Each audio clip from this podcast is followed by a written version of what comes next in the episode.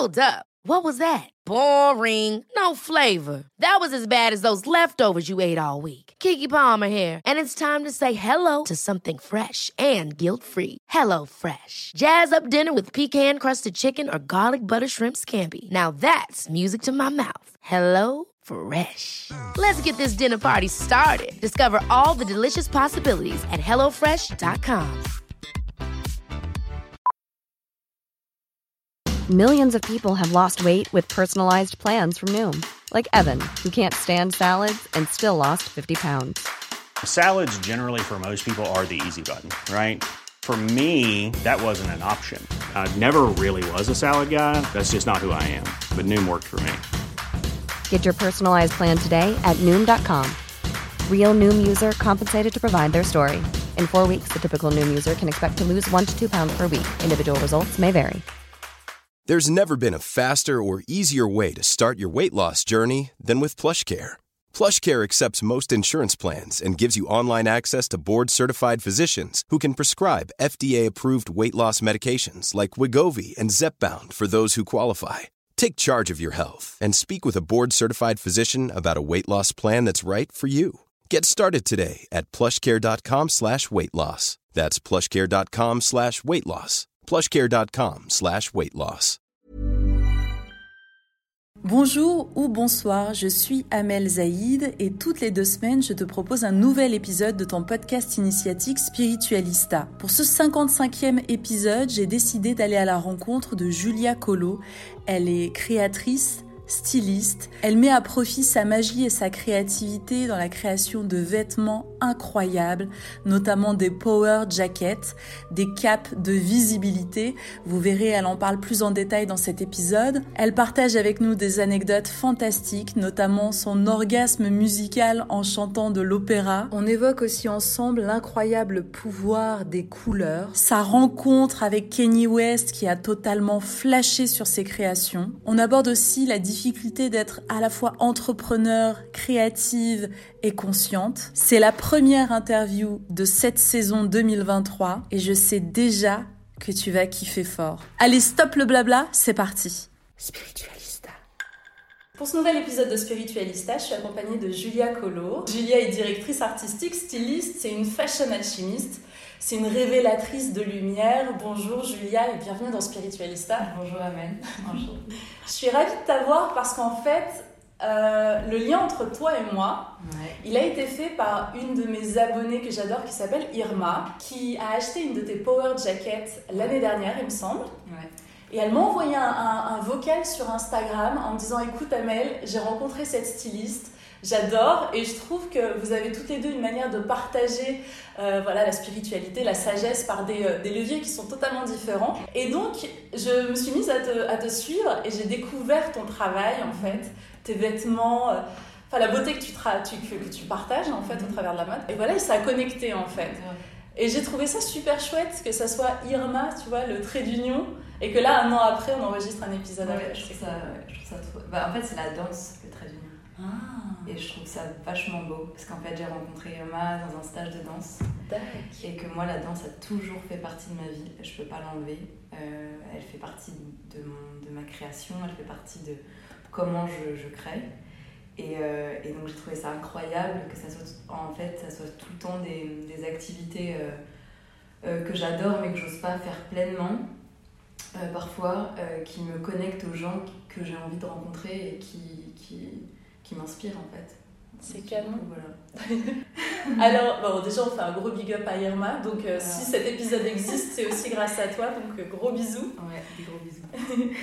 Et euh, donc là, dans cette saison 3 de, Spiritualista, j'ai envie euh, d'interroger des créateurs pour discuter d'inspiration, d'intuition, de création, de tout ce que ça implique. Parce que je, pars du principe que la création, c'est quelque part un outil divin, un outil de la source qui nous permet de, s'exprimer, en fait, depuis l'espace du cœur. Et, euh, et donc, Julia, je voulais d'abord, dans un premier temps, savoir comment tu es arrivée à alchimiser euh, ton approche de l'énergétique, des fréquences, de la puissance des couleurs, parce que voilà, ce que tu crées, c'est très coloré. Il y a de la symbolique, euh, ésotérique. Voilà, on sent qu'il y a, il y a ça te parle en fait. Mhm. Tu es issu du monde des énergies et des vibrations. Mhm. Euh, comment tu es arrivé toi à transformer ce langage vibratoire et te dire ok c'est je vais l'utiliser je vais communiquer avec le monde par le prisme de la mode? Euh, ça a été un truc assez évident, je crois, finalement. C'est que euh, je voyais les femmes qui n'avaient pas confiance en elles. J'ai fait beaucoup de, de, Enfin, je suis tombée vite dans l'énergie. J'avais 16-17 ans, j'ai rencontré ma première, ma première physicienne quantique. Et euh, avec laquelle j'ai enfin, découvert un monde complètement incroyable et qui me parlait et qui me reconnectait avec tout ce que je ressentais mais que je ne pouvais pas parler. J'avais, je voyais beaucoup de couleurs autour des gens, je voyais beaucoup de fréquences, j'adorais la musique, je chantais beaucoup à l'époque, euh, j'étais soprano euh, en lyrique. Et euh, donc, et, et je sortais d'école d'art, j'avais fait des, de la céramique, de la mode, enfin voilà. Donc j'avais les couleurs, c'était c'était comme une évidence pour moi, et je voyais qu'elles avaient un énorme impact sur nous.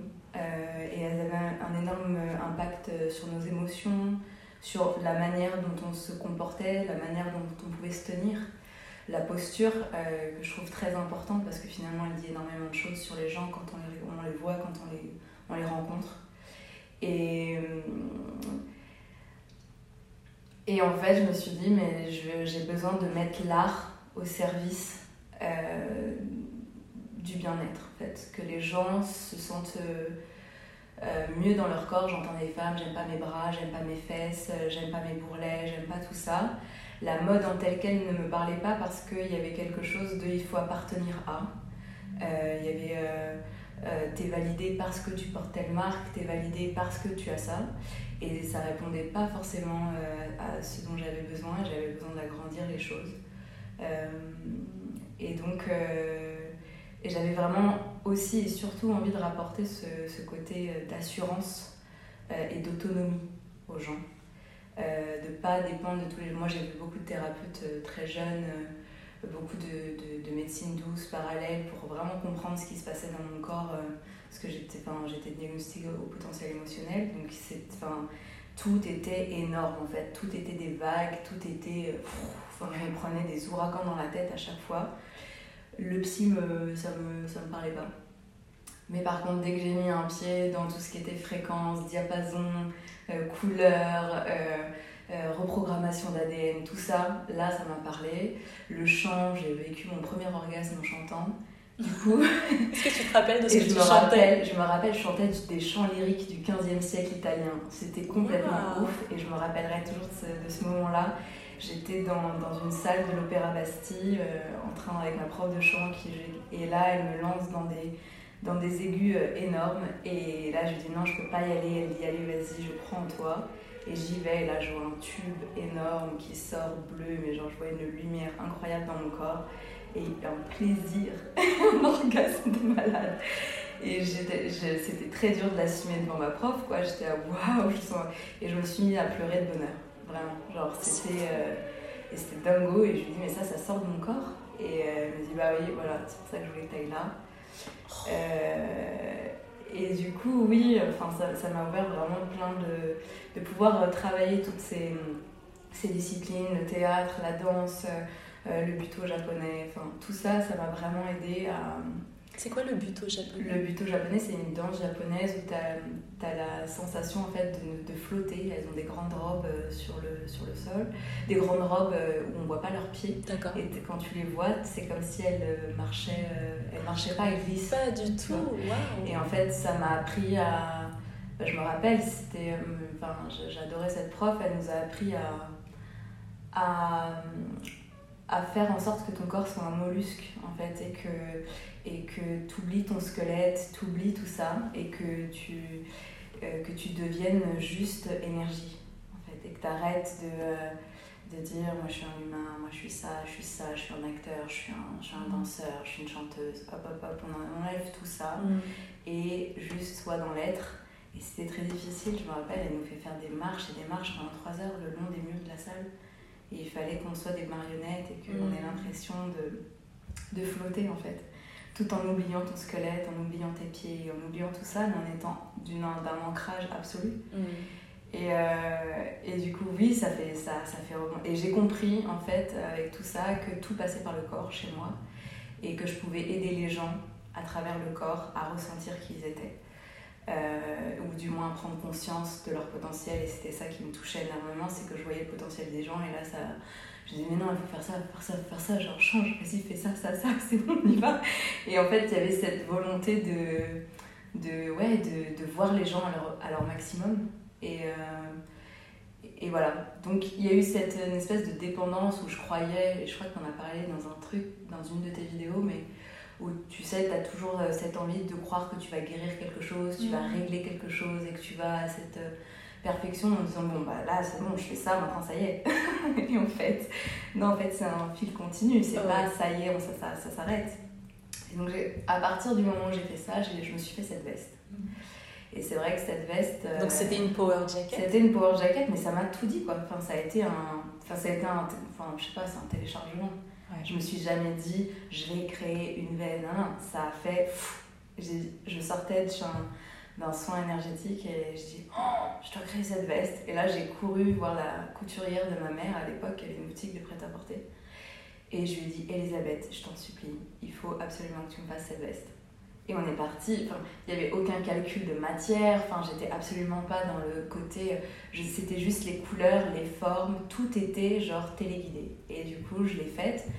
Et en la portant, euh, je devais. Donc à l'époque, je faisais des sacs qui étaient tout le temps basés sur le même truc, sur l'équilibre de l'énergie du féminin et du masculin. Euh, je voulais faire des sacs euh, uniques, donc du coup, on les faisait avec des, des façonniers qui les faisaient à la main. Je faisais choisir toutes les couleurs à mes clientes par rapport à leur énergie, mais ça ne me satisfaisait pas assez. Enfin, il y avait quelque chose de trop euh, superficiel encore. J'avais, enfin, je me disais, ok, un sac, ok, mais tu l'as pas tout le temps. Il faut quelque chose qui, marque le corps, il fallait quelque chose, et puis qui bouge le buste, parce que je chantais surtout souvent que il y avait un truc en haut du corps qui était putain, qui était pas du tout aligné, et j'étais, waouh, là les gars, il va falloir qu'on travaille sur ça, donc c'est vrai que voilà, je me suis fait cette veste et euh, j'allais donc à un salon euh, du cuir euh, à Villepinte. et là, je rencontre Kanye West. Oh wow C'était en quelle année, tu te rappelles? C'était en 2000, 2016. 2017, 2016, fin 2016 ou début 2017, je sais plus si, ouais, février 2017. Et du coup, il me voit avec ma veste et il me dit I love your jacket. Et du coup, euh, je dis ouais, ok, c'est bon. Et puis moi, je trace, j'étais fatiguée, j'avais 5 kilos de cuir avec moi que j'avais recyclé chez les fournisseurs et les exposants. Parce que du coup, on faisait que des sacs avec des cuirs recyclés. Et du coup, je me suis dit, euh, non, non, moi, j'ai pas le temps. Je voyais tout le monde qui se faisait des photos, euh, des, des, selfies avec lui. J'étais absolument pas là-dedans. et j'étais cassée, il était 5 heures. Enfin, vraiment, j'étais au bout de ma vie. Et en fait, il y a quelqu'un qui me court après, et euh, qui était un de ses managers, son assistant, et qui me dit Mais en fait, t'as pas compris, euh, il faudrait te parler, en fait. Il, il, a, il, a, validé ce que tu portais Ouais, en, gros, c'était ça. et, je, et je, portais du coup pour la première fois cette veste, et c'est vrai que euh, je me sentais powerful. Je me sentais vraiment, et je sentais qu'il se passait quelque chose qui était différent de tous les autres vêtements que j'ai pu avoir, et, et, de tout ce que j'ai pu travailler à l'école, quand j'étais à Charbon-Savard. Mm Donc, il y avait vraiment un truc qui se passait et donc je la mettais jour et nuit. Quoi. tu sais que c'est extraordinaire parce que tu sais, moi j'adore euh, analyser, euh, décrypter ce qui se passe autour de nous, tu vois, par le biais euh, des vibrations, des fréquences et attirer l'attention, tu vois, d'un personnage, d'un archétype comme Kanye West, mhm. qui est quand même quelqu'un qui est over connecté à la quintessence en termes d'innovation, de design. Mhm. Tu vois ce que je veux dire? Ah C'est qu'à un moment donné, vous vous êtes, tu étais dans la même dimension, tu vois, tu étais bah, son égal en termes d'inspiration, de création et de high vibe. et donc il a vu, il t'a reconnu parce que vous parliez énergétiquement le même langage vibratoire. Et donc la suite de cette histoire, je t'en supplie. Euh, la suite, c'est que du coup, je me retourne. Et là, donc il me dit, bah, il veut vraiment me parler. Donc je me retourne et là, il était les bras croisés, les deux jambes bien enlevées en mode cowboy, il me regardait, il me fixait, mais comme un. Genre, il attendait, quoi. Il était en mode genre vénère, quoi. En gros, euh, genre, est-ce que tu essayes de me défier? How dare you? Ouais, voilà. Ouais. My life was never easy. My life was never easy. Et il me regarde droit dans les yeux, et là, il s'est passé genre 3 secondes en moi, où c'était la première fois de ma vie que je ressentais que j'étais d'égal à égal avec un artiste que j'admirais. Mhm. Euh, D'ailleurs, émotion. Euh, et du coup, ouais, je me suis dit, waouh, il se passe un truc là. Il se passe un truc de, il n'y a plus de en haut, il n'y a plus de en bas, il y a juste, on est là. Et du coup, je me suis rapprochée de lui et tout, et il a vu mon sac, parce que je portais aussi mon sac, et il m'a dit, je veux que t'en fasses une pour Kim Kardashian, pour ma fille. Donc j'ai créé le petit sac, mais j'avais pas compris à cette époque, et c'est là d'où est venu le petit sac. Mais lui, il savait déjà qu'il fallait faire des petits sacs. Ah. Et j'ai pas, j'ai pas réduit assez le petit sac. C'est Il là était médium moins, il était n'était pas médium moins, petit. Il était en A5 et il était pas assez petit. Quand je lui ai envoyé, il m'a dit Putain, dame, le sac n'est pas assez petit. Il était déjà dans les chiquitos, dans les ouais, dans, dans tout ce qu'on a vu après arriver, maintenant, euh, même, tout ce qu'on voit arriver maintenant et Ouais. tout ça, où tu mettais juste ta carte bleue, quoi, en gros. Mm.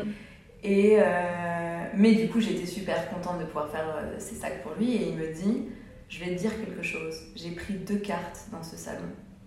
Celle de, des créateurs pour Givenchy et des fournisseurs pour Givenchy et la tienne. Et, et là, enfin, je me suis dit Waouh Et là, du coup, alors moi qui étais fatiguée et tout, je me suis assise.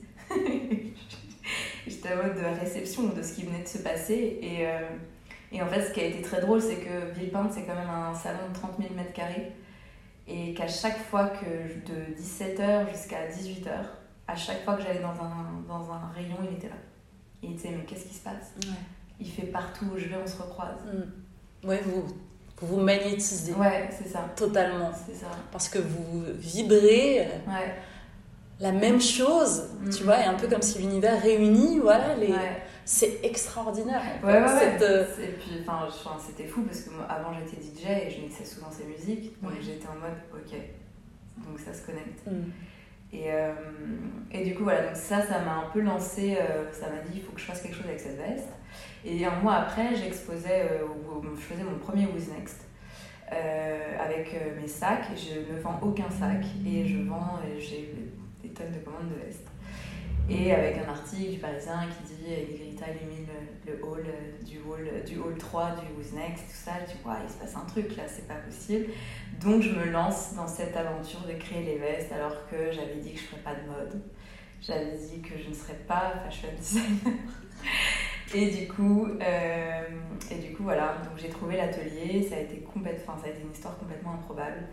Et, euh, et, et ça a été très très beau ce qui s'est passé avec les vestes et comment les gens ont, ont- Ils ont accueilli. ils ont accueilli ça. Et ont compris aussi le pouvoir. Et on compris, et là il se comprend de plus en plus là, Ouais. depuis à peu près, ouais, allez on va dire six mois. Mm. C'est incroyable ce qui se passe dans euh, ce que les gens m'envoient comme message. Mm. Je, je- j'hallucine vraiment, mais même sur des t-shirts. Vraiment, où moi je l'ai pas beaucoup expliqué, parce que en fait c'était quelque chose que j'assumais pas, d'expliquer ce qui se passait en moi, de dire que je canalisais, de dire que euh, je comprenais les couleurs, de, que je comprenais là où étaient les blocages des gens et que j'avais, j'avais juste envie de les aider à ce qu'ils eux-mêmes fassent le taf parce que en vrai c'est à toi de faire le taf mais si quelque chose peut t'aider bah, vas-y.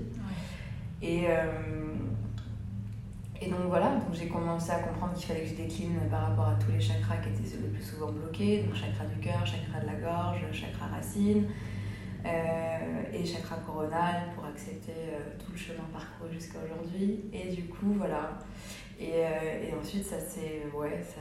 Ça, Ça se diffuse. Ça s'est diffusé. Mm. Ouais. Donc c'est. C'est. Euh, c'est je je m'attendais pas, tu vois, à ce que tu, tu m'en parles euh, de cette façon-là. C'est vraiment, euh, quelque part, un parcours initiatique, Ouais. tu vois, parce que tu as des éléments, voilà, des personnages, des archétypes qui valident, ok, tu es Ouais. sur le bon chemin, Ouais, vas-y, continue. Tu prends toi, toi-même, tu vois, de l'énergie en diffusant, un peu comme si euh, tu t'empower en donnant les clés du pouvoir aussi et de la puissance aux autres. C'est ça. C'est exactement ça. Et c'est ça qui me, qui me fascine et qui m'émeut énormément. Et, euh, et puis après, ouais, il y a eu plein d'autres rencontres, plein d'artistes qui sont venus voir. Il y a eu Andy McDowell qui a été incroyable, euh, avec qui j'ai parlé, et qui est venu acheter ses vestes pour elle, pour sa fille. Et j'étais là, waouh.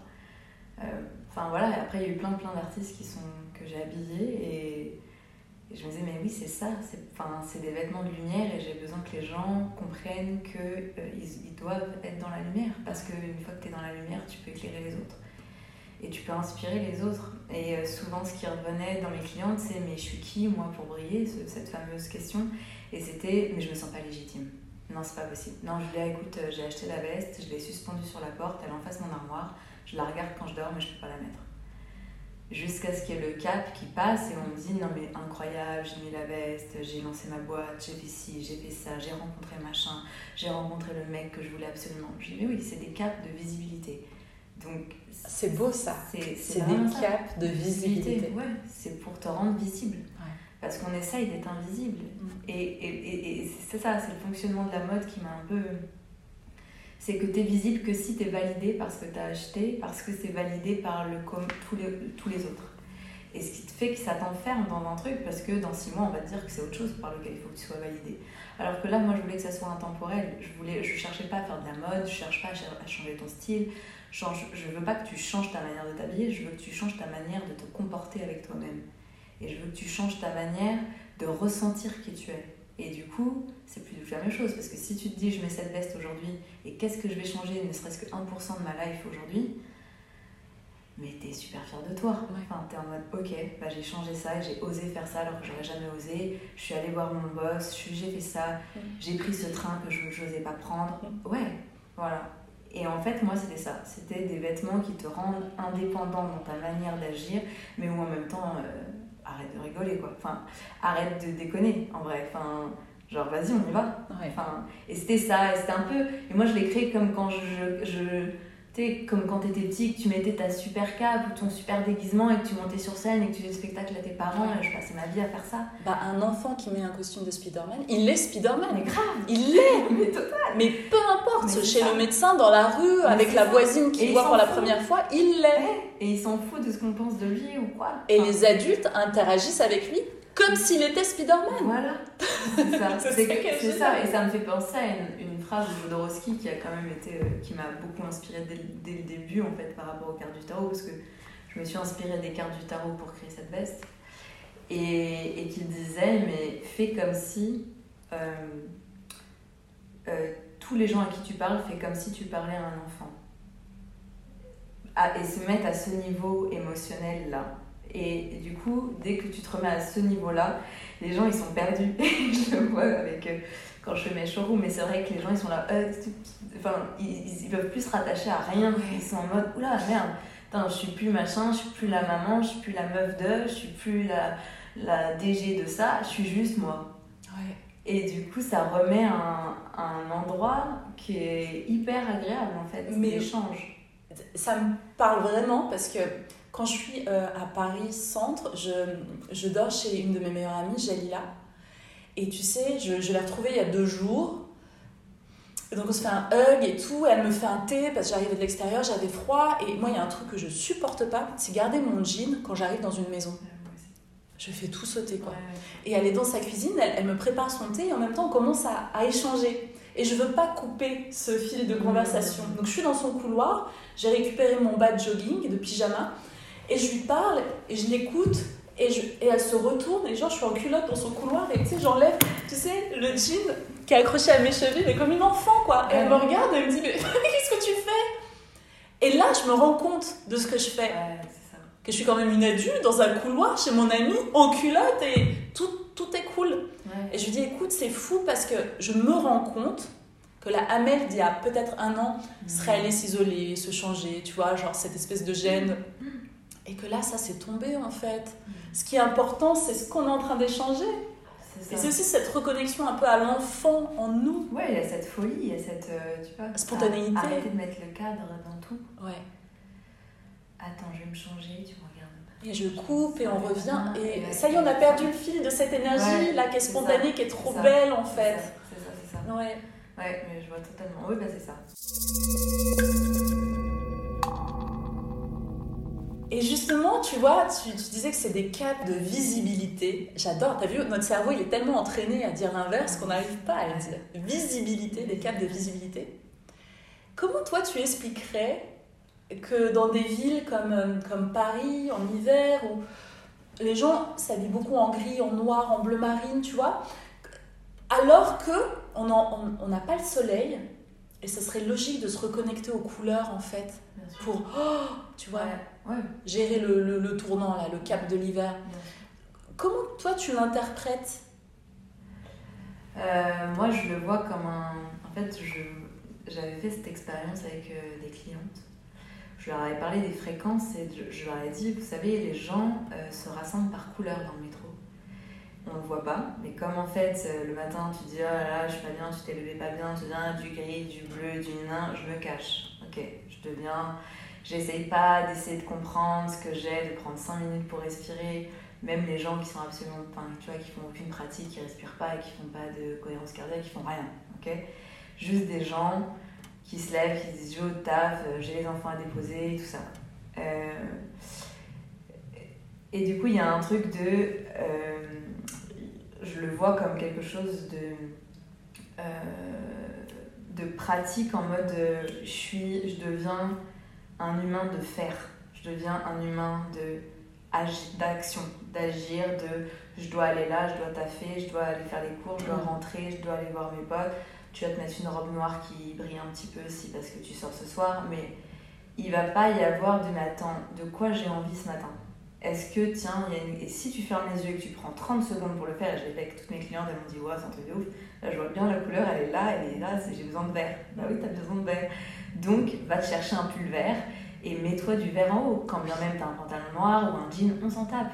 Mais va te mettre de la couleur Ouais. parce que ton corps en a besoin et que lui, de la même manière que t'es pas en train de penser à cligner des yeux parce qu'il le fait parce qu'il faut hydrater tes yeux, la couleur va aller nourrir ton corps de la même manière et lui va faire le taf en fait et ça va aller mettre crescendo dans tes énergies. Donc c'est, je, pour répondre à ta question, je le vois comme quelque chose de mécanique et comme de il faut que je me fonde dans la masse. Parce que forcément si toute la masse est noire et que toi t'es le seul jaune fluo tout le monde va te regarder. Donc c'est toujours le truc de visibilité. Oui. c'est toujours le truc de putain je sors du lot. Mm. si tu prends un truc de mouton ils sont tous euh, ils sont tous blancs. J'en parlais hier avec une cliente on a rigolé.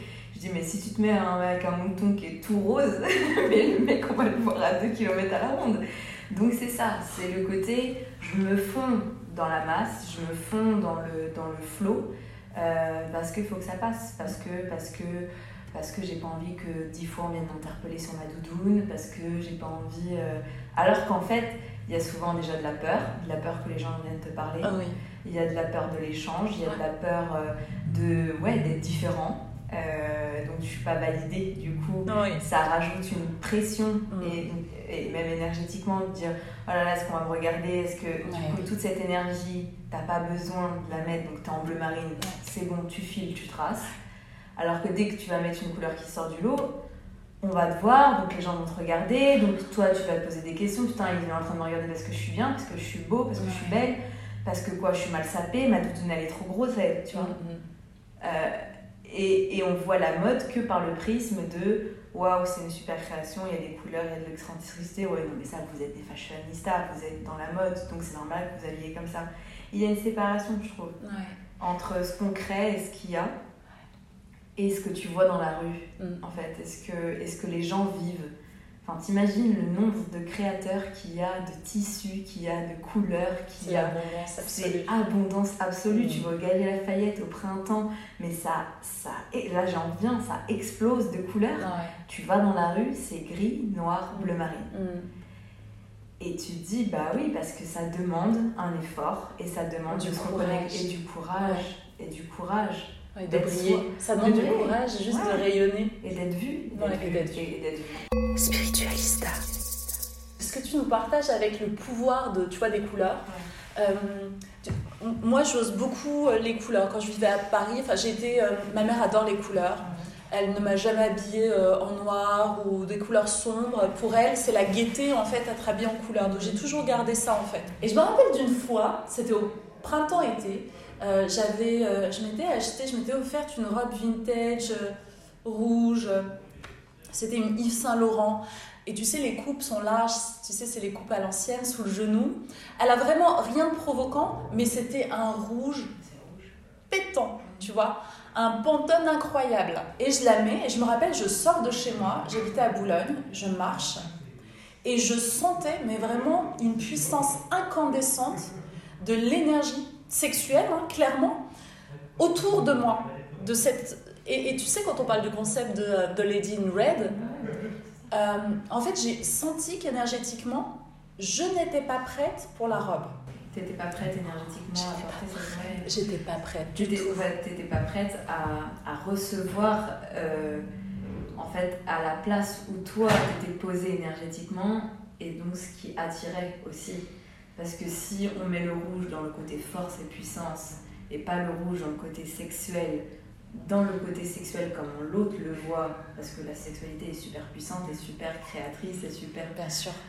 donc, en fait, mais c'est- ultra intéressant parce que c'est ça que ça nous fait travailler, en fait. Mais je- génial. Je suais, en fait, Ouais. j'étais dans un malaise. Et j'étais lancée, donc je savais que là j'allais prendre le métro, j'allais aller travailler à la radio et qu'après il y avait le chemin retour. Et je, je subissais le pouvoir, tu vois, vibratoire de la tenue en fait. Ouais, ouais. C'était incroyable. Ouais, Ouais. mais j'adore. Mais j'adore parce que voilà, tu vois, ça nous fait vivre par le corps. Ouais. Donc c'est. Enfin. Ouais, c'est fou. C'était c'est incroyable. Euh, J'aurais bien voulu voir cette Saint Laurent. ah, elle est belle, je l'ai toujours. Ah, Je la Je montrerai. suis une grande fan. Elle a une coupe incroyable. En fait, je me suis rendu compte qu'en termes de robe et de jupe, Ouais. euh, Yves Saint Laurent 60-70, ouais. c'est mais, des morphologies que j'adore parce que c'est des tailles hautes, c'est ample, c'est très féminin. Ouais. J'aime beaucoup. C'est euh, mon petit prisme fashion que j'adore. Je suis d'accord. Hyper beau. C'est vrai que tu intègres aussi euh, des messages dans tes créations.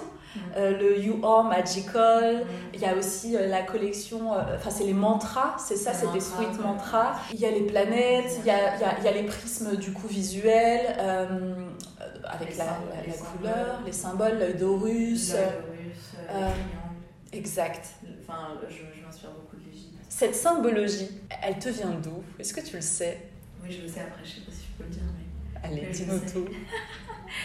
Euh, non, en fait, je, vois ces... enfin, depuis petite, je dessine des yeux partout, Euh, même sur les murs de ma chambre, dans les toilettes. Ça... Ma mère elle disait arrête, euh, si tu veux peindre ou tu veux dessiner, vas-y, fais-le sur des feuilles, arrête de me refaire les murs. Mais non, je sais pas, ça a toujours été là en moi. J'ai été fascinée par l'Égypte au collège, j'avais 20 sur 20, genre j'étais en mode déter. j'avais 4 sur 20 en maths, mais j'avais 20 sur 20 Ça te parlait quoi ah, mais et en fait, déjà, je me rappelle très très bien de ce moment. Je voyais que ma prof, euh, elle était fan que je sois fan de ce. Après, j'étais beaucoup moins bonne dès qu'on est passé à Napoléon. Tu m'étonnes. Ma, ma moyenne a chuté d'un coup. Elle a fait. bah, Julia, vous. Mais surtout, c'est hyper intéressant parce que Napoléon, c'est lui qui a un peu locked beaucoup, beaucoup de knowledge euh, issu de l'Égypte en fait. Ouais, T'as as, l'Angleterre, la Ouais. couronne anglaise et Napoléon qui ont récupéré beaucoup, beaucoup de knowledge en fait. Qui ont Ah court-circuité un petit peu euh, Ouais. le partage. euh. pas. De connaissances. Ouais. Donc c'est drôle que direct on bascule sur Napoléon, genre hmm, non. Non, ouais, non, arrête. arrête, mec. tu fais de la. Bah ouais, mais c'est ça.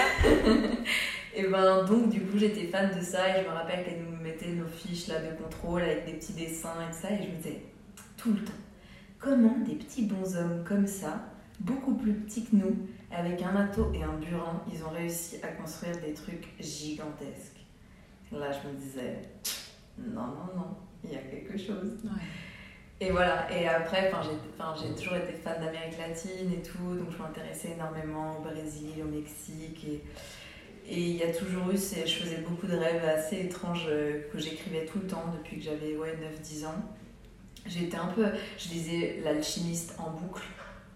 Donc il y avait quelque chose qui était déjà bien connecté en moi et qui m'a sauvée d'ailleurs par rapport à mon enfance et qui m'a, heureusement, qui m'a extirpé, que ça a été un peu la, la bulle d'oxygène de cette imagination euh, ultra connectée parce que du coup, euh, je me disais, j'aimerais tellement rencontrer cette population. Enfin, j'avais juste envie de plonger dedans et d'y aller, quoi. J'étais une fan de Dalida, de Dalida et donc je regardais son film en Égypte et tout. Genre, j'étais, mais vraiment, genre. euh, euh, ouais, j'avais envie de faire partie de ce contexte-là, j'avais envie de créer un univers, j'avais. en fait, il y a toujours eu ce truc en moi de tout est possible. tout est possible, j'y arriverai, c'est grand, c'est- c'est c'est vaste, et plus c'est vaste, et plus c'est grand, et plus j'irai. En fait, il y avait ce truc-là. Et, euh, et ouais, de. Plus c'est vaste, plus c'est à ta taille. quoi. Ouais, c'est ça. Ouais, ça, c'était ça. Et je me rappelle, la dernière, euh, j'avais fait ma dernière année de céramique euh, à Sèvres et on m'avait demandé de faire une, une sculpture et on avait le droit de faire une sculpture toute petite comme tout le monde. Et moi, j'ai décidé de faire une sculpture de 3 mètres d'une danseuse. On a dû acheter un four, ma mère a dû acheter un four pour cuire mes morceaux. J'ai dû diviser cette sculpture en je sais pas combien de morceaux pour la réussir. Ouais. Et, et je me disais, putain, tu te lances encore dans un truc de malade, qu'est-ce que t'as à prouver quoi? Enfin, qu'est-ce que, pourquoi, tu, pourquoi une statue de 3 mètres? Pourquoi un truc qui passe et qui fait une fontaine et c'est une femme qui danse et, tu pouvais juste faire des beaux danseurs et faire un truc de 30 cm et c'était fine, tu vois? Et non, il fallait que je me lance et que ça soit grand et que je trouve un jardin pour aller la mettre. Et je- en fait, voilà, c'est toujours euh, ce truc de grand que j'ai besoin, qui m'inspire et que quand je vois les ponts aux États-Unis, j'ai- j'aime cette vastitude en fait, cette, euh, ce- L'espace. ce- c'est l'espace Ah ouais. et L'immensité. l'immensité. Et, et, et, et paradoxalement, c'est très dur pour moi de trouver mon espace. Hmm. Euh, du coup, voilà. Du coup, j'ai créé. Parce des- que ce, serait un petit peu te, te restreindre, peut-être. Ouais, ça, te ça limiter. me fait peur, ça me fait peur. Mm. Ça me fait très peur. Euh, Je, mais je le vois dans des trucs euh, au quotidien, genre euh, de trouver euh, mon appart ou des trucs comme ça, ou de me dire il faut acheter une voiture. Ouh là là Il y a un stress, genre minimum euh, 5000 euh, volts qui arrive et qui est là. Non, mais c'est pas possible Non, moi je veux une fusée Non, en fait, voilà, il y a un côté qui est- Il y a un côté où, je, ouais, depuis petite, j'aime pas faire euh, comme les autres. J'aime pas. euh, Mais tu sais que c'est trop marrant parce que moi aussi j'ai un sentiment très euh, marrant, très particulier avec le fait de conduire. Par exemple, j'ai mon permis et tout ça, mais il y a j'ai un truc en arrière-tâche. J'ai une espèce d'appréhension dans le fait de conduire. Enfin, je suis pas à l'aise. Ça prend trop. C'est trop d'informations en fait pour moi. J'ai pas cette intelligence de la conductrice. Je pense que vraiment cette case-là, moi, il y a rien en fait. La case n'existe pas. Et parfois, je me dis, je ressens que, je, je vais le dire avec mes mots, genre, je viens d'un endroit où on se déplace pas comme ça en fait. Voilà, c'est ça. Et genre, c'est trop laborieux là pour moi. C'est trop. Et la vitesse aussi. Ouais. Il y a un truc de vitesse. Ouais. Je vais toujours trop vite, très vite. Et jusqu'à ce que je le comprenne et que j'ai travaillé avec une énergéticienne, je disais ok, on vient dans notre espace. D'accord. Mais du coup, c'est ce truc de. Même le métro devient quelque chose euh, d'aller d'un point A à un point B devient très complexe dans mon cerveau. Je sais que j'avais un truc très chelou. Genre, euh, un jour, je vais voir un, mec et je dis Je crois que j'ai un problème avec l'espace parce que quand il pleut, je me dis qu'en tournant à gauche ou à droite, il va s'arrêter de pleuvoir. J'ai un truc. J'avais. C'était comme si. Euh, En fait, le rapport à l'espace et au temps était. euh, Il y avait un truc qui était chelou, quoi. Alors, tu sais, j'adore cette conversation, totalement quantique. J'ai capté un truc récemment Ouais. que l'espace et le temps, c'est la même chose. Ça, j'adore. Tu vois, par exemple, euh, là, j'ai pris le, le métro pour venir jusqu'ici. Ouais, Je me suis déplacée dans la, dans la distance, ouais. mais en fait, je me suis connectée au temps, au temps de notre rendez-vous. Ouais, c'est ça. C'est ça, ça y est, chair de poule. Hmm, c'est ça. Mais en fait, ce temps, voilà. Et ben moi, ce qui est dur pour moi, c'est le temps entre le A et le point. En fait, c'est le temps d'aller jusqu'à notre rendez-vous. Et soit je vais être en avance, soit je vais être en retard. Et ça va être un truc euh, hyper difficile à gérer euh, en termes de distance et de temps. Et, euh, et à chaque fois, je suis dans une espèce de rapidité de course intergalactique là, qui est très fatigant et qui fait que euh, j'aimerais déjà que le moment vers lequel je vais soit déjà là. Il y a comme un truc euh, qui est que cette, cette temporalité d'aller d'un point A à un point B me fatigue énormément et où je voudrais que, hop, le truc soit... Et du coup, là, je fais ce travail d'apprécier et de voir comment cet espace-temps-là, au lieu qu'il soit quelque chose vécu comme un stress ou quelque chose qui, qui est insupportable parce qu'il me mène pas là où j'ai envie d'aller tout de suite maintenant, genre un train pour aller Paris-Bordeaux, moi je voudrais, je suis déjà à Bordeaux. Mon cerveau est déjà à Bordeaux, mon corps est déjà à Bordeaux, mon énergie n'est plus à Paris. Et c'est déjà fait. Ouais. Mais là, je suis dans la merde parce qu'il reste 2h20 où il va falloir que je conditionne tout mon être pour dire Ok, dis-toi que c'est temps-là, c'est pour dessiner, c'est pour envoyer un mail, Ouais. c'est pour écrire. C'est du temps qui est en suspens. Mm. Et je l'ai compris en prenant l'avion. Mm. En me disant Bah là, on est dans zéro espace-temps, les gars. Ouais, on est dans le temps zéro. On est dans le temps zéro. Bah oui. On est ni dans le passé, On est ni nulle dans part. le futur, on est nulle part. On est entre deux points. C'est ça. Ouais. Et c'est pour ça que j'adore cet endroit. Et ce tunnel va durer 8, 10, 12 C'est heures. ça. C'est ça. Donc qu'est-ce qu'on fait de ce non-temps C'est ça. Qu'est-ce qu'on fait de ce non-temps Ouais. C'est exactement ça. Ouais, voilà. Et du coup, moi, j'ai remarqué qu'il me rassurait pour me. Je me suis dit, bon, bah, comme c'est du non-temps, je peux faire ça. Comme ça, je le fais jamais, ça. Je peux le faire.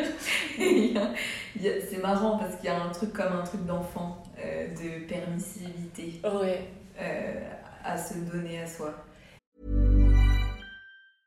Hey, I'm Ryan Reynolds. Recently, I asked Mint Mobile's legal team if big wireless companies are allowed to raise prices due to inflation. They said yes. And then when I asked if raising prices technically violates those onerous two year contracts, they said, What the f are you talking about, you insane Hollywood ass? F- So to recap, we're cutting the price of Mint Unlimited from $30 a month to just $15 a month. Give it a try at mintmobile.com slash switch. $45 upfront for three months plus taxes and fees. Promo for new customers for limited time. Unlimited more than 40 gigabytes per month. Slows. Full terms at mintmobile.com. Hiring for your small business? If you're not looking for professionals on LinkedIn, you're looking in the wrong place. That's like looking for your car keys in a fish tank. LinkedIn helps you hire professionals you can't find anywhere else, even those who aren't actively searching for a new job but might be open to the perfect role. In a given month, over 70% of LinkedIn users don't even visit other leading job sites. So start looking in the right place. With LinkedIn, you can hire professionals like a professional. Post your free job on linkedin.com/people slash people today. J'ai labellisé ça parce que moi aussi je le ressens, là, ce que, ce que tu partages avec nous. J'appelle ça l'anxiété spatio-temporelle. Ouais, c'est ça. Putain, tu l'as trop bien dit. Tu l'as trop bien dit. Et tu sais, tu comment je règle ça, moi, pour m'apaiser? Je me dis, Amel, tu seras au bon endroit au bon moment aujourd'hui. Ah, ouais, Voilà. C'est ça, c'est ça. Tu seras au bon endroit au bon moment et ne t'en fais pas. La magie de Ouais, tout ouais. ce qui tourne autour de toi Ouais. va te déposer au bon endroit au bon moment. Donc Mhm. toi, quand tu pars de chez toi et que tu te prépares et tout, Mm. dis-toi, je vais arriver à temps. Mais c'est pas à temps le rendez-vous.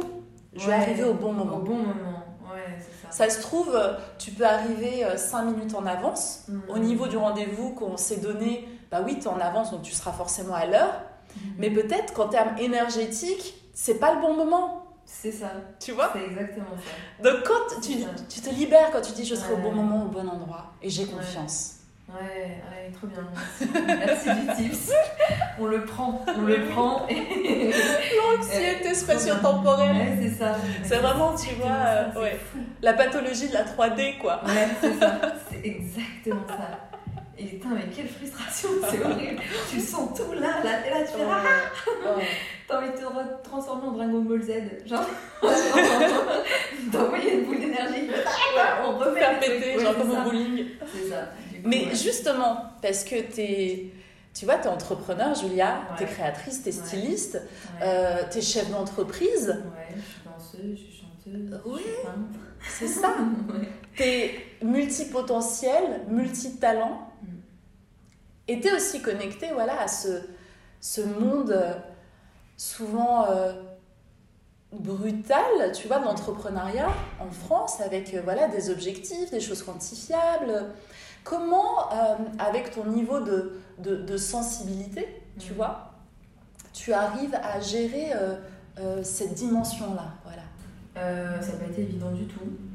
J'ai fait pas mal de séminaires, dont un d'ailleurs de chez David Laroche, en business et finance. Ouais.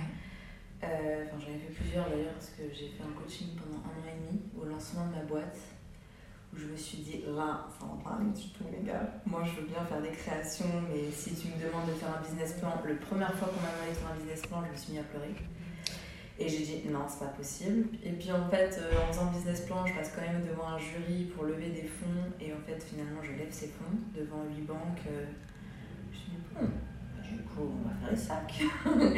Et ensuite, ça a été tout un. Après, il y avait, tout le monde me disait, mais il faut que tu faut que aies des investisseurs, il faut que tu aies un associé, tu peux pas. T'as pas du tout la fibre gestion, euh, euh, finance, etc.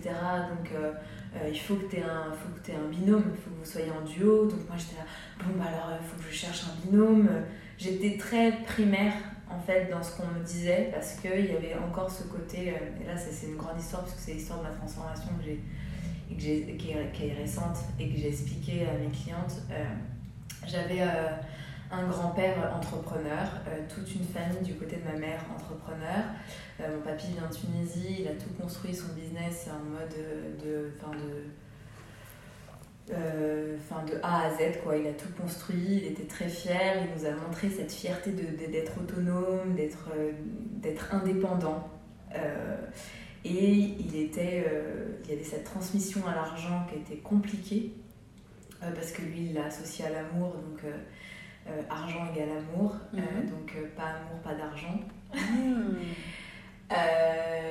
Et tout était lié à ça, tu vaux quelque chose parce que tu gagnes beaucoup d'argent, tu Ah, vaux beaucoup moins dans parce ce tu- sens-là. Ouais, ouais. Ok.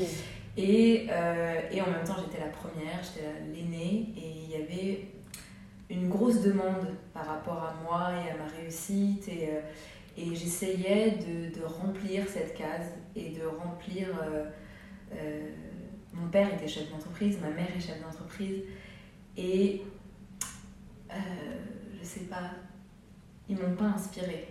Je Mhm. voulais pas du tout être entrepreneuse. Et dès qu'on me disait d'entrepreneuse, je disais ah putain ta gueule. Genre non.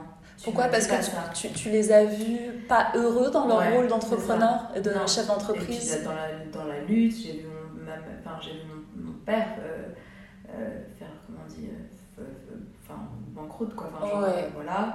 Euh, ma mère luttait euh, beaucoup d'années. euh, Faire, faire faillite, c'était ça le mot. Ouais, voilà, merci. J'ai vu mon père faire faillite. euh, Enfin, euh, voilà. euh, Enfin, c'était, c'était dur pour moi de me dire euh, Ah non, je veux surtout pas être comme mes parents. Et donc, il restait l'image de ce grand-père qui avait réussi. Et du coup, je me collais inconsciemment à cette image en me disant il faut que j'y arrive, il faut que ça marche. Euh, et c'était très dur parce que c'était antinomique avec ce que je créais. C'était antinomique avec, euh, avec l'énergie que j'apportais aux gens. Et du coup, j'étais dans une lutte intérieure en moi-même qui était très forte. Euh, où j'avais ce truc de réussite, de tu dois faire tel chiffre par an, tu dois faire tel coefficient, tu dois faire telle marge, tu dois faire ça et ça et ça.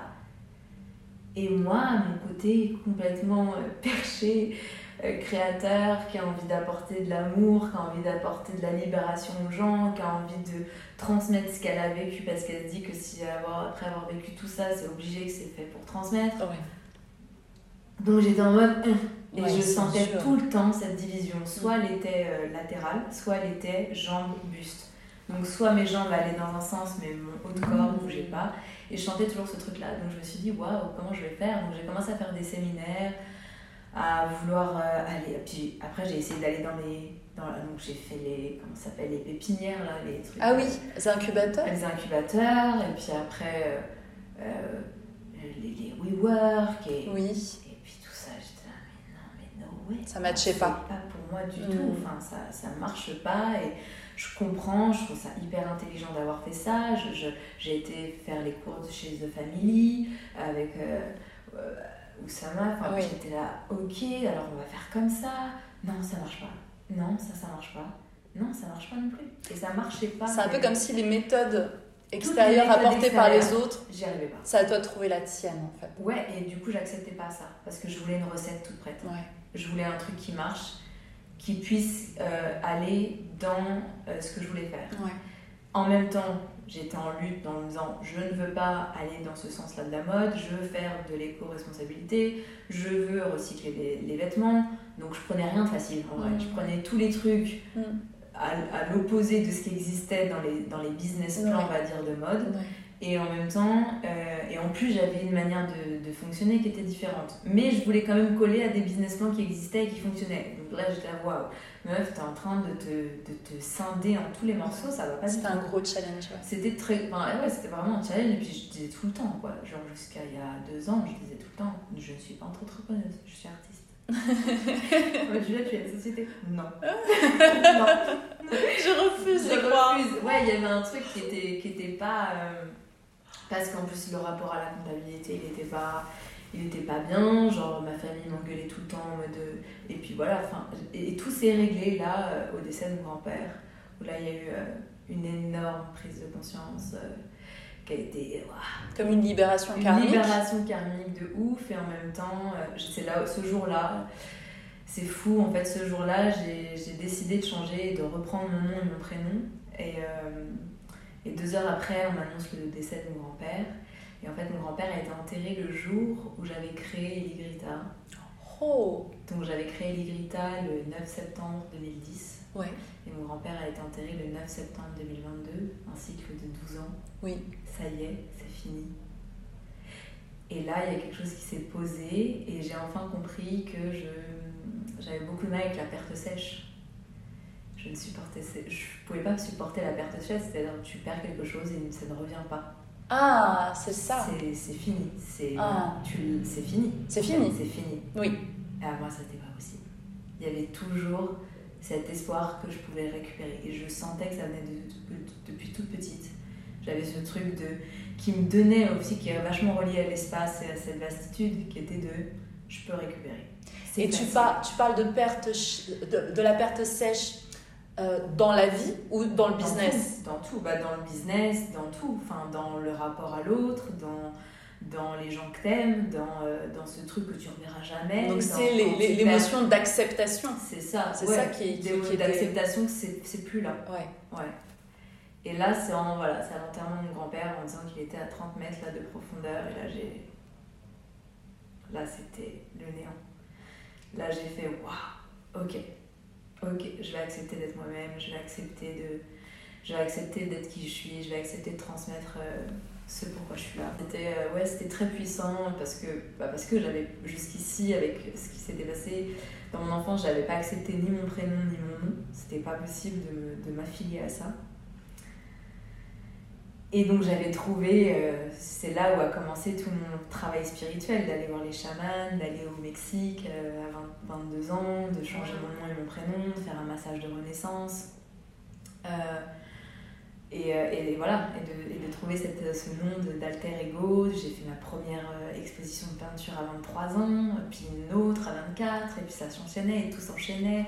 Le théâtre s'enchaînait, la danse s'enchaînait, le chant s'enchaînait. Tout, tout, c'était comme si j'essayais, j'étais enfin libérée de m'appeler par mon nom et mon prénom. D'accord. Donc je me disais, bah, je vais réussir avec ce, ce, ce, ce pseudonyme, parce Oui. que ça y est, je me suis renommée moi-même. C'était c'était Eligrita. C'était Eligrita. Eligrita, comment tu le, comment tu le vois? Est-ce que pour toi, c'est euh, un réajustement de ton âme sur une autre vibration ou est-ce que c'est une construction pour, euh, quelque part, échapper à, à Julia C'était ça, c'était trop lourd ce qu'il y avait pour Julia. D'accord. Donc il fallait trouver un, un échappatoire pour que je puisse quand même m'exprimer, euh, tout en faisant ce travail, en acceptant ce que j'avais vécu qui était inacceptable. Et du coup, euh, je me disais, il faut que je. Il y avait cette, euh, il y avait cette envie de créer, de vivre, de joie. Et ce poids de mon nom et mon prénom était beaucoup trop lourd euh, par rapport à quoi je, je l'assimilais. Hmm. Et euh, voilà. Et il y a eu tout ce, ce cheminement qui a Mais, mais ça a beaucoup de sens parce que tu sais, euh, euh, sur TikTok par exemple, il y a, y, a, y a tout un mouvement de création d'un nouvel avatar qui n'a pas peur et qui n'est pas limité par son programme Ah lié à son ego personnalité. Ah. Et donc on me dit, bah, trouve un nouveau nom et crée un personnage, genre change de style et tout ça. Et, et c'est marrant parce que ce que tu partages avec moi, c'est un peu le feeling que j'ai eu en regardant. Je me dis, oui, c'est intéressant de te dire si à un moment donné tu dis, ok, je suis au service d'une source, de quelque chose de plus grand que moi. Et je ne veux pas que cette, ce message-là soit euh, limité par mes fêlures, mes, mes- la faiblesse, mon personnage, tu vois, qui a peur du jugement. Ça, c'est le premier niveau. Ouais. Et donc, peut-être que ce personnage palliatif Grave. te permet de te mettre sur les rails, tu vois, et qu'à un moment donné, boum, tu laisses ce costume et tu reviens Ouais. à toi. Ouais, mais tu te rends compte qu'en revenant à toi, tu récupères un- des racines et un patrimoine incroyable. Parce que, et parce qu'il y a une magie de l'acceptation qui est. Ouais, c'est un saut quantique, quoi. Ouais. C'est. Enfin, c'est. C'est puissant, c'est énorme et, et en même temps, tu tu t'arrêtes aussi parce qu'il y a ce danger-là et de toute façon, ça va revenir. Ça, j'en suis persuadée. C'est l'enfant intérieur qui, lui, s'appelle par son nom et son prénom et qui te dit Eh oh, ma grande, il va peut-être falloir que tu reviennes parce que c'est cool hein, le nom que tu as choisi, mais nous, on est ça. Ouais. Et du coup, ça te rappelle, et il y a une petite fille en moi qui criait quoi. Qui Mm. était en mode Non, non, non, tu vas pas m'abandonner, tu vas pas. euh, Tu peux pas faire tu ça. peux pas faire ça parce qu'en fait, on a trois fois plus, dix fois, 500 000 Ouais. fois plus de Ah force en étant qui on est vraiment Mm.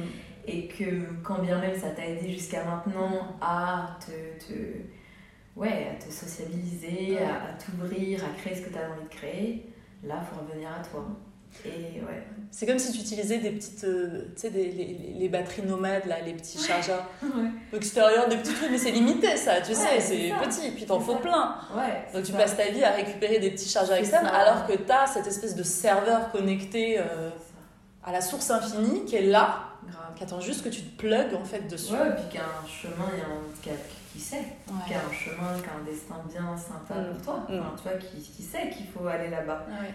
Et ouais donc euh, euh, c'était quoi la question du début? C'était, euh, oui, est-ce qu'on abandonne en fait cette création, tu vois, Ouais, du coup, c'est pour ça. revenir c'est à soi Ouais, en fait, le, le rôle de double casquette est, est compliqué, je trouve. En tout cas, le cerveau artistique, quand tu veux le swifter sur de la gestion, ça commence à être compliqué et ça, ça, prend, ça absorbe sur toute ta créativité. Donc, je, je vais suivre ce conseil qu'on m'a donné depuis le début et maintenant je les suis puisque j'ai un associé.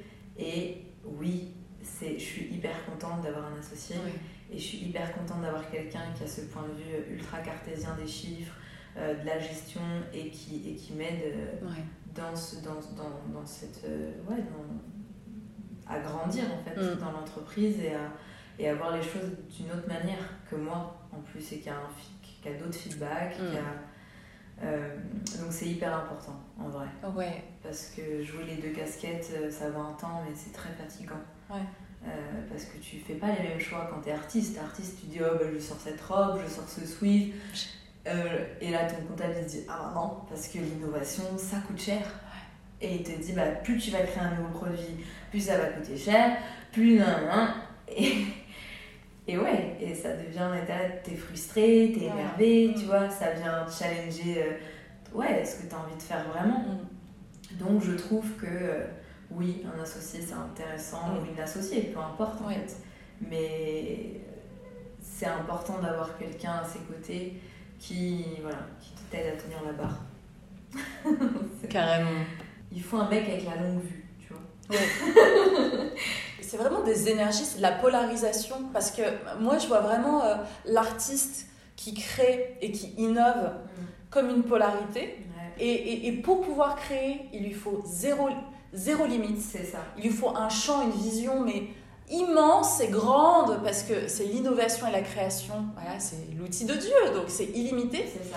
Et vu qu'on est dans le monde de 3D, il te faut aussi quelqu'un, je les appelle ça les, les mismatchers. Tu sais, les personnalités qui vont Ah, trouver ouais. tout ce qui ne va pas. Ouais, c'est ça. Toi, tu es sur l'ouverture et Ouais. lui, il resserre le prisme Ouais, pour que ça soit faisable dans la troisième dimension, tu vois.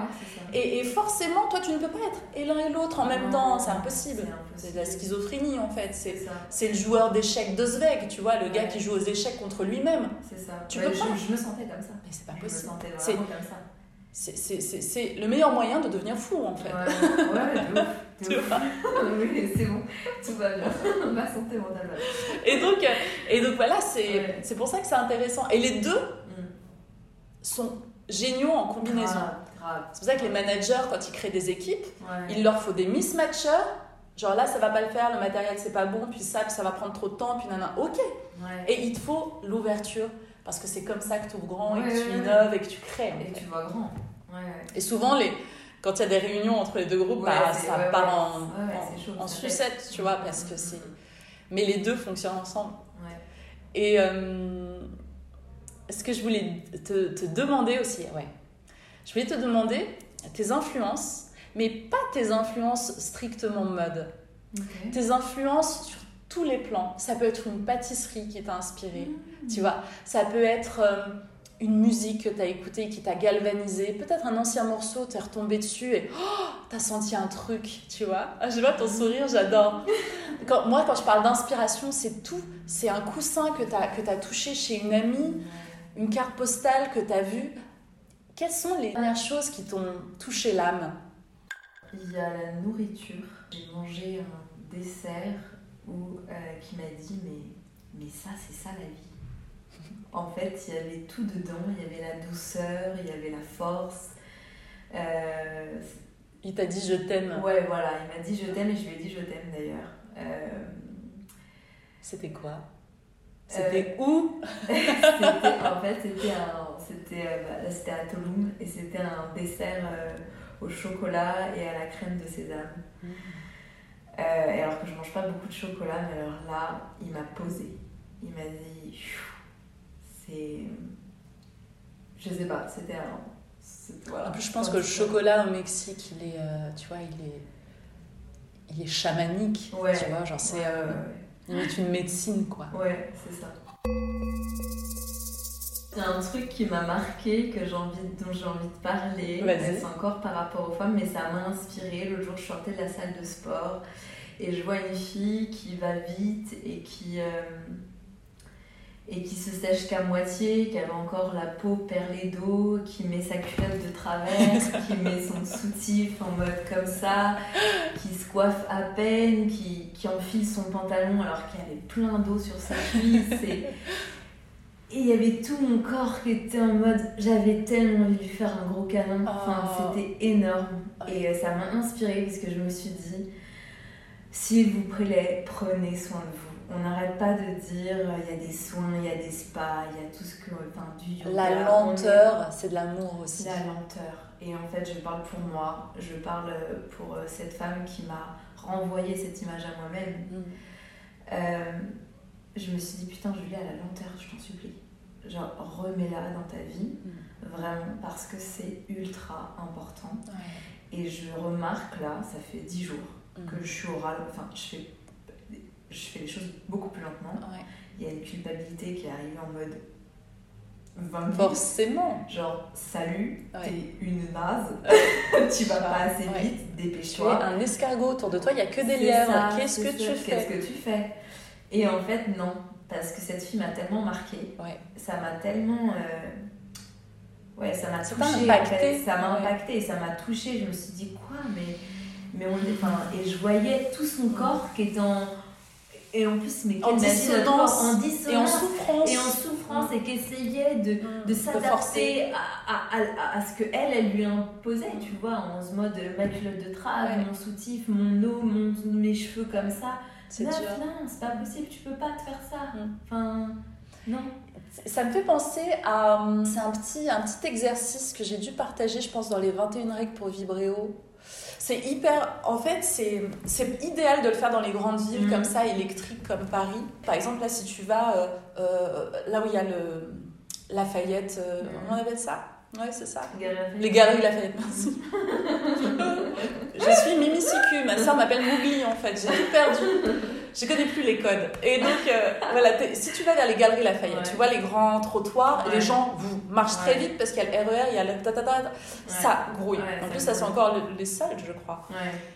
Tu te poses dans cette foule-là et tu te mets à marcher très lentement au milieu de cette foule. Tu marches très lentement et tu respires aussi très lentement. ouais. C'est un exercice à faire au milieu de la, de la foule effervescente. Tu marches lentement et tu te connectes à ta respiration. Et tu vas sentir quelque chose d'assez fou. Tu vas te déconnecter du collectif Mm. et tu vas revenir à toi. Et tu vas avoir cette sensation de disparaître. Ouais, Comme si tu changes littéralement de timeline. ouais, Tu es là et tu es pas là. ouais. Il faut absolument expérimenter cette sensation. Elle est incroyable. Mm. Et ensuite, ce que tu vas faire, c'est que tu vas réaccélérer tout doucement et tu vas re-rentrer dans le décor. Ah ouais, j'adore. Mm. Ce point de sortie et le fait de re-rentrer, on parlait du non-temps tout à l'heure. Tu te connectes au non-temps Ouais, et tu te ça. connectes à toi et tu te reconnectes à la paix en fait. Ouais. C'est extraordinaire. Parce qu'une fois que tu maîtrises un peu ce, ce skills là, ce- tu peux le faire à tout moment. Dans le train quand il y a du brouhaha, dans une réunion où tu sens qu'il y a de l'animosité, tu sors, tu te reconnectes à toi, ton point de paix et d'amour, et tu reviens dans le décor. Ouais, Magique. Ouais, c'est marrant, ça me fait penser à ce qu'on faisait au, au théâtre euh, quand on rentrait. Et euh, on rentrait, mais trop vite, pas en présence. Donc on n'était pas en point zéro, tu vois. Et on disait, je peux recommencer? Et on ressortait, et on recommençait, mais c'était ça un peu, tu vois, on ressortait du truc où Oui. t'as voulu aller trop vite, et du coup, ça y est, Ouais. t'as t'as tout, tu sais plus où sont tes pieds, tes jambes, tout. Et là, on te dit, respire, ressors, et maintenant, re-rentre en présence. Là, c'est plus la même chose. Plus la même Et là, tu fais T'es animé. Mais tout le monde le sent, c'est-à-dire que tu regardes la scène et tu regardes la personne qui rentre, on se dit waouh, Elle est là. elle est là. Là, mais dans le corps. Voilà. Ouais. Et en fait, c'est ça. Le dernier truc qui m'a inspiré, c'est ça. C'est aussi le truc d'être en présence, euh, de, de vraiment euh, de, de- de se laisser euh, le- la permission d'être en présence sans rien faire. Mm. Et ça, c'est dur quand on a envie de faire plein de choses. Être et ne pas faire. Voilà, c'est ça. Et se rendre compte que rien que d'être en présence, d'être là avec soi, c'est déjà énorme. C'est déjà. C'est déjà waouh. C'est la base. Ouais. Mais du coup, on oublie parce qu'on croit que si on ne fait pas, on est- on- n'existe Parce pas. qu'on a été euh, domestiqué à faire. À faire, faire, faire tout le temps. Et, que, et du coup, là, voilà, je reviens à ce truc de présence. De, Mm. Et à me poser la question de quoi t'as envie là, Julia? Et j'attends. Tant que j'ai pas la réponse, je- j'attends. Mm. Et, mais c'est difficile parce que t'as genre, quand t'es entrepreneur, que tu dois créer, que tu as des collections, tu dis non, mais attends, désolé les gars, mais moi je peux pas attendre, on se dépêche.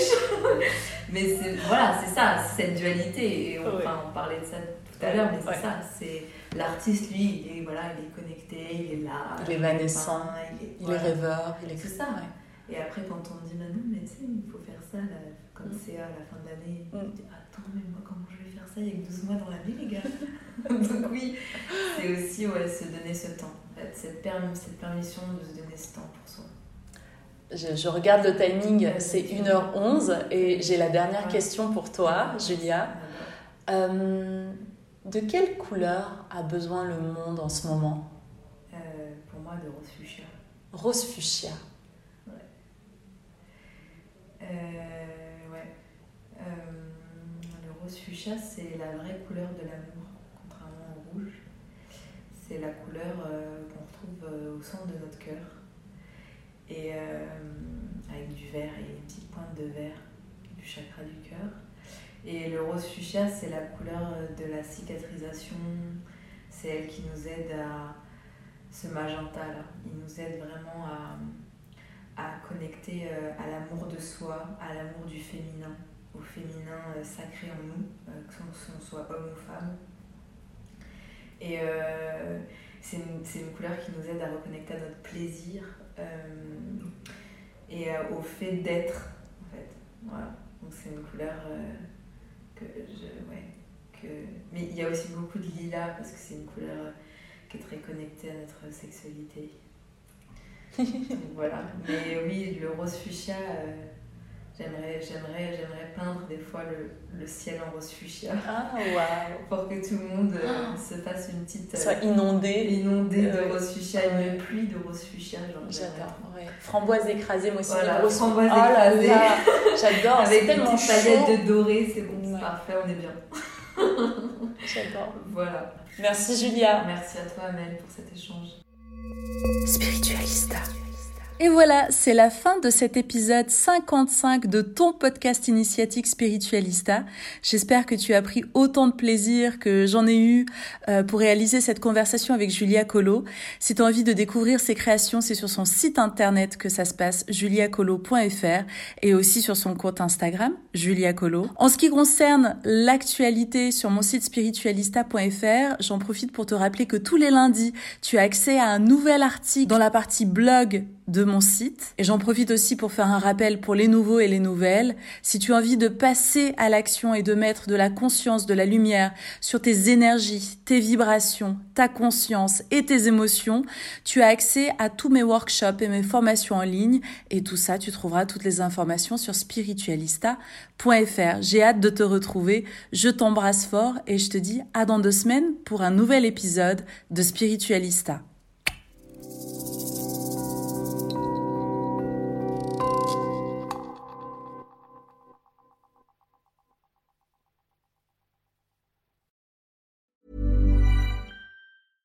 Ever catch yourself eating the same flavorless dinner three days in a row? Dreaming of something better? Well, HelloFresh is your guilt-free dream come true, baby. It's me, Kiki Palmer. Let's wake up those taste buds with hot, juicy pecan-crusted chicken or garlic butter shrimp scampi. Mm. Hello Fresh. Stop dreaming of all the delicious possibilities and dig in at HelloFresh.com. Let's get this dinner party started. Even when we're on a budget, we still deserve nice things. Quince is a place to scoop up stunning high-end goods for 50 to 80% less than similar brands. They have buttery soft cashmere sweaters starting at $50, luxurious Italian leather bags, and so much more. Plus, Quince only works with factories that use safe, ethical, and responsible manufacturing. Get the high-end goods you'll love without the high price tag with Quince. Go to quince.com slash style for free shipping and 365-day returns. Imagine the softest sheets you've ever felt. Now imagine them getting even softer over time. That's what you'll feel with Bowl and Branch's organic cotton sheets. In a recent customer survey, 96% replied that Bowl and Branch sheets get softer with every wash. Start getting your best night's sleep in these sheets that get softer and softer for years to come. Try their sheets with a 30-night guarantee. Plus, get 15% off your first order at bowlandbranch.com. Code BUTTERY. Exclusions apply. See site for details.